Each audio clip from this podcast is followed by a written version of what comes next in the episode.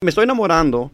Fue nomás como una, un, experimento, algo que, que, cuando estamos grabando el disco ahora y siempre, uh, yo siempre, mis influencias, uh, mucho de Lionel Richie, Commodore, baladas bien románticas, y hice el arreglo ese, me estoy enamorando de ese tipo con piano, y era nomás la, la única canción así en el disco, y los de la disquera lo, lo pelearon. Hubo, la directora de, de marketing fue la que lo peleó, y se sacó como, como sencillo.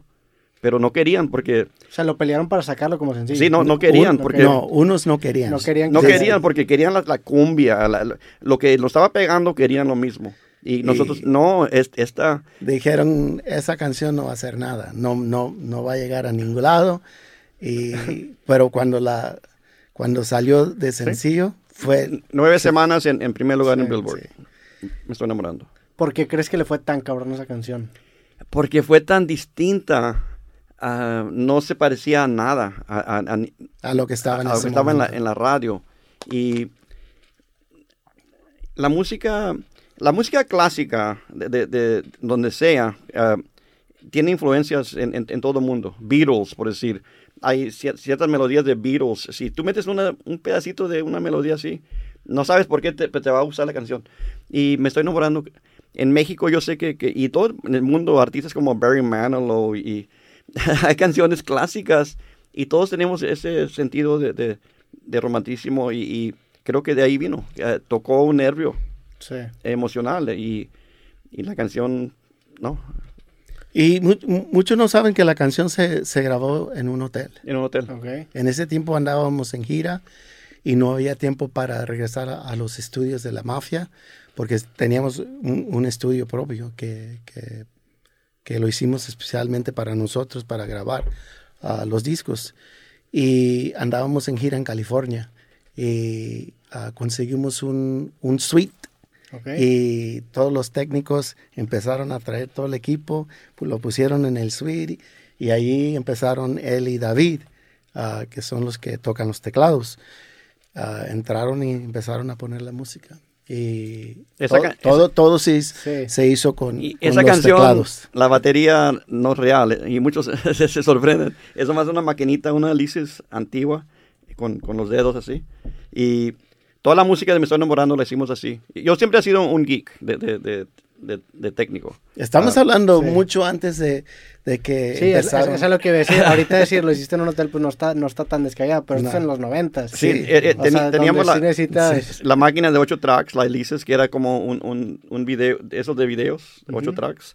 Y así, así grabamos. Lo que tenía que hacer es ah, grabar 6 tracks y poncearlos todos a dos. Y luego esos dos poncearlos otra vez a, a un- a una cinta nueva y 6 tracks otra vez. Porque no, Para tener más, para tener más, tracks, ¿no? más Sí. tracks, sí. Sí. Sí, o sea, grababas seis tracks, los bounceabas a dos Sí. cintas y luego eso era uno. Sí. Sí. En la que sí, entonces tenías otros cinco más Sí. y hacías así. Sí, Pero- porque ahorita en, la- en, en, en No. interfaz como Pro Tools puedes ponerle No, un no. chingamadral de tracks, ¿no? No te las Antes había limitaciones físicas que Sí. te impedían poner ese un límite, ¿no? Sí, ahora es, muy- es tan difícil, digo, es tan fácil para Sí. hacer las cosas, pero en el tiempo de, de los noventas no.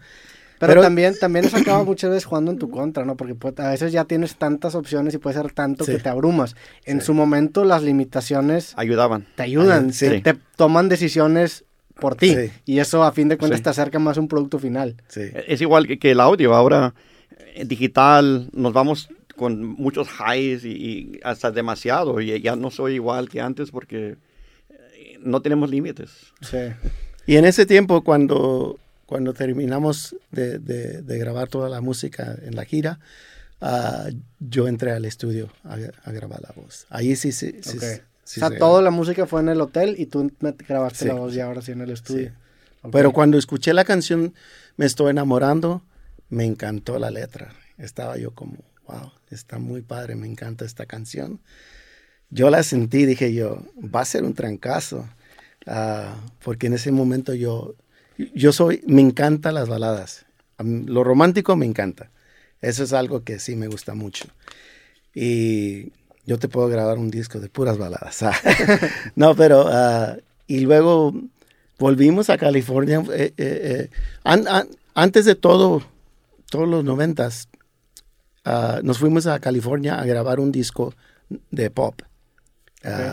Pero eso yo lo grabé en California solo, ah, las voces. Y, y otro ah, productor ah, hizo la música y, al lado de Mando. Él, él produció todo, todo el disco y, y para mí fue algo diferente. No, igual pensaban que estábamos Sí. locos porque e- eso fue 87. Sí. De grabar un grupo que anda pegando tejano, ¿por qué vas a cambiar estilo? Y sí, es- grabamos un disco. Me tocó suerte. ah, no sé si hayas oído el nombre, pero Roberto Livi. No. Roberto Livi, compositor, productor de Roberto Carlos. Todos los trancazos de Roberto Carlos los compuso Roberto Livi y los produció.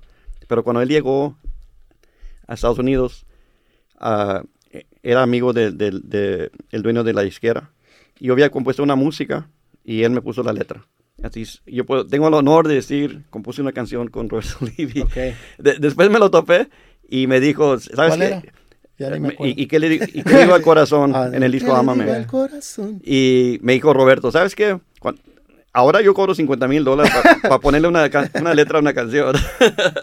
Pero me tocó suerte. Pero ¿cómo, cómo lo conociste a él? Eh, Fue por ah, eh, Bob Griever, que era el dueño de, de la disquera Ah, donde, ok. donde estábamos. Y él era recién llegado. Y Bob ah, habló con él y, y le di la música y le puso la letra. Y yo puse la, la- la música. Y ahí estaba trabajando él con Roberto Carlos. Ah, no, como a los dos, tres años empezó a trabajar Empezó con a Roberto Carlos. Y, y busca todos los trancazos de Roberto y es, es. Roberto. Sí, de- que es un fen- Yo ah, pues, te platicaba que fui a Brasil la semana pasada y empecé a escuchar mucha música de Roberto Carlos. Porque lo ubicaba un poco, pero no sabía que era tan grande. Y Oh, es un sí. fenómeno. De hecho, le pregunté a brasileños, yo pensando que me iban a contestar otra cosa, que que Roberto Carlos es más famoso, el futbolista o el cantante. Y todos me dijeron, no, el cantante. Y, y No, haz. Google Roberto Livi. Roberto Livi lo va a to- todos los trancazos de... Normalmente buscamos cosas en la computadora, nada más que no hay internet. Llevo como tres días sin internet y como, como se mudaron unos vecinos aquí al lado, instalaron internet y los vatos como que movieron ahí los cables y me dejaron sin, sin internet, entonces estaba sufriendo.